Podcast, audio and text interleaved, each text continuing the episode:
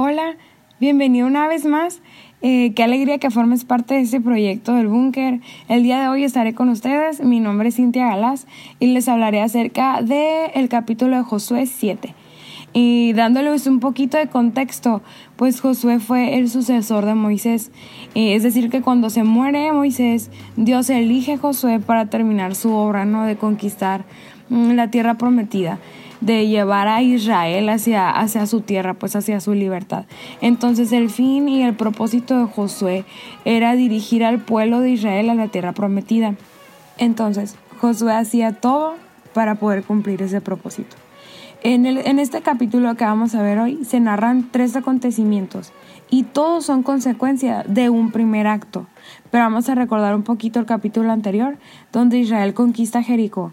Josué da instrucciones muy exactas de cómo tenía que hacer. Y les dijo como Jericó, o sea, está destinado al exterminio. No vamos a tomar absolutamente nada. Nada más eh, el cobre y el oro que nos encontremos y lo vamos a eh, ofrecer como una ofrenda a Dios. Todo lo demás se iba a quemar. Pero hubo alguien llamado Acán que no siguió las instrucciones. Y aquí empieza el capítulo número 7. Acán tomó una parte del botín que Dios pidió que se exterminara y lo guardó. Y su desobediencia hizo enojar a Dios, pero aún no se manifestaba, pues, o sea, se, se enojó Dios, pero todavía no se había hecho público, o sea, no se sentía que eso había sucedido.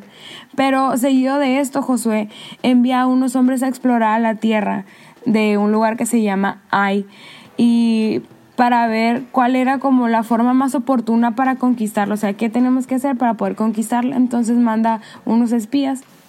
Estos espías dicen como, ¿sabes qué? Ni al caso, son bien poquitos, yo creo que con que mandes unos dos mil, tres mil se hace, o sea, podemos conquistarlo súper bien. Entonces Josué toma su palabra y manda en poquita gente pero no es suficiente, ya que cuando el ejército se vuelve, se da cuenta que los israelitas perdieron y sufrieron 36 bajas. Aparte de que no nomás perdieron, o sea, eh, fueron perseguidos y cuando los persiguieron, eh, los vencieron. O sea, perseguidos significa que ellos huyeron, huyeron de, del enemigo. Y eso para Josué era como, ¿cómo puede ser que se acobardaron pues?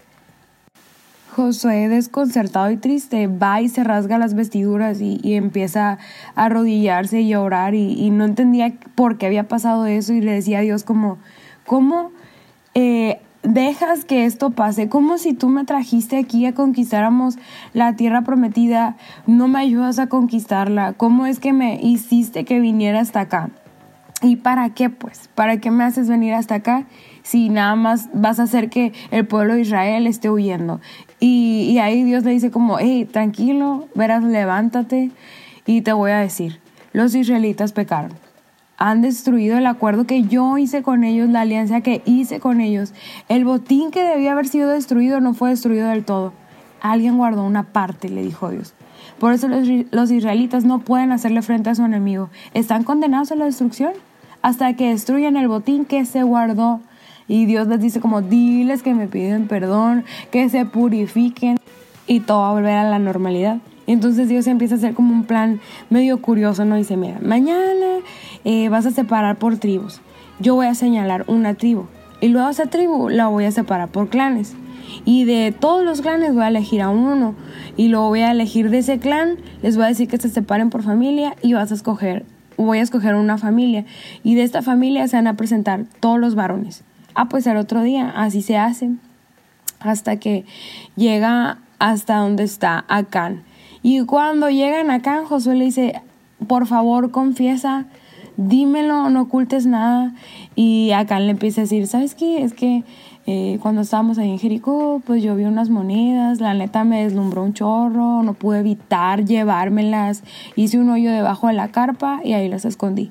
Entonces la gente, o sea, la gente que le está ayudando a José va, corre y saca las monedas de debajo de la carpa. Y el castigo de Josué, o sea, para pagar lo que había hecho, porque todos querían que todo volviera a la normalidad, tenía que pagar. Y dijo, ¿sabes qué? Pues tú y tu familia se van a morir. Y entonces es como, la familia no había hecho nada, pero tuvo que pagar también como consecuencia del acto de Acán. Entonces esta historia se divide en tres el pecado de Acán, dos la derrota de Ai y tres el castigo de Acán. Y aquí podemos ver evidentemente como dos cosas. La primera es eh, escondiendo mi maldad. Ese es el punto que quiero decirte, escondiendo mi maldad. Eh, Dios normalmente es bien claro y te alerta acerca de lo que a Él le agrada y lo que desagrada, ¿no? Tenemos como ese, mm, ¿cómo podemos decirlo? La conciencia, ¿no? Que te dice, ay, esto está mal, eh, esto no lo hagas, o esto te puede, te vas a querer alejar de Dios. Y lo sientes, o sea, Dios te quiere con Él y sabes, te ama tanto, tanto, tanto que siempre hay una vocecilla en tu interior que te dice, hey, por ahí no. Pero somos bien necios como Acán ay, es que, no sé, me deslumbró y no lo pude evitar. Y hacemos lo que Acán hizo, no, lo escondemos. Cuando escondo algo, evidentemente, es porque sé que estuvo mal. ¿Sabes? Si acá no hubiera pensado como, ay, ni al caso, voy a agarrar un poquito, Dios, porque es que, ¿sabes que Lo necesito, está pasando esto en mi casa, no sé. Si lo hubiera pensado de alguna manera que estaba bien, eh, no lo hubiera escondido. Lo tendría así a la luz de del día, pues, pero sabía que estaba mal y lo guardó ni siquiera lo usó. Y sabes, dudo mucho que pensará y lo voy a usar en algún momento de la vida. Por eso lo escondió. Y cuando tú y yo hacemos algo mal, nos escondemos también. Hice esto y, y como dices, ay, me voy a apartar de mis amigos, eh, me voy a apartar de mis líderes, me voy a apartar de Dios, porque sabes, Jesús, yo no me merezco estar cerca de ti, voy a esconderme, voy a esconder mi pecado.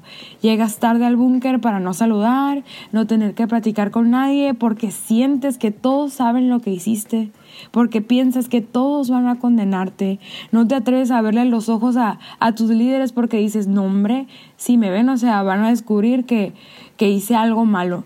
Y Sabes, Acán no enfrentó su error y dejó que lo descubrieran. No esperes a que alguien se dé cuenta de que estás pasando por un momento difícil o que estás batallando con algo en específico para enfrentarlo. Dios está interesado en ti. Está interesado tanto, tanto que mandó a su Hijo a pagar la consecuencia de tus actos y de mis actos para que pudiéramos estar cerca de Él. ¿Por qué te estás condenando? ¿Por qué te estás apartando? ¿Por qué decidiste volver a pagar una consecuencia que ya se pagó? Tú no eres acá. Tú no tienes que exponerte enfrente de todos y decir que hiciste algo mal y que la consecuencia te alcance a ti y a los que tú más quieres. Esto me lleva como a la segunda cosa que yo veo en esta historia mm, y es eh, uno para todos. Así como el acto de uno tuvo consecuencia para la derrota de todo un pueblo, también el acto que hizo uno, que hizo Jesús en la cruz, tuvo consecuencia para toda la humanidad. Desde el Antiguo Testamento hasta hoy la historia se repite. Eh, la paga del pecado es muerte y Acán tenía que pagar su pecado y no le alcanzaba con su propia vida y su familia tuvo que pagar. Sabes, aunque ellos no habían hecho nada, la consecuencia alcanzó también a su familia. Y piensa en lo crudo de esto. Eh, si nosotros tuviéramos que pagar nuestra maldad, mi propia vida no iba a alcanzar. Y tal vez mi maldad, o sea, la consecuencia de, iba a alcanzar también a mi familia, a las personas que más quiero, pero ya no tenemos que hacerlo.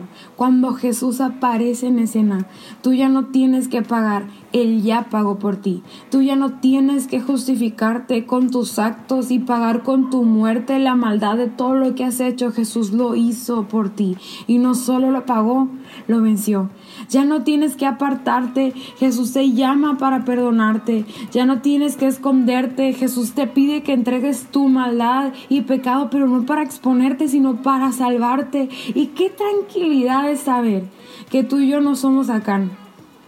El pecado sí tiene consecuencia, pero tú no tienes que vivirla. Jesús la pagó por ti. No tienes que pagarla, no puedes pagarla. Lo único que sí puedes hacer es entregarla a Jesús. Y nomás te animo a, a que pienses en eso. No, no escondas tus errores. No escondas eh, lo que tú sabes que estás haciendo mal. Al contrario de eso, no, no, no te alejes. Entrégaselo a Jesús. Jesús ha hecho todo lo que tenía que hacer para no condenarte, sino para salvarte, para no señalarte, sino para perdonarte y salvarte. Tú ya no tienes que pagar nada. espero que sea un mensaje que tú necesitaras escuchar. Y es todo por el día de hoy. Cuídense mucho, que Dios los bendiga y, y muchas gracias por escuchar. Bye bye.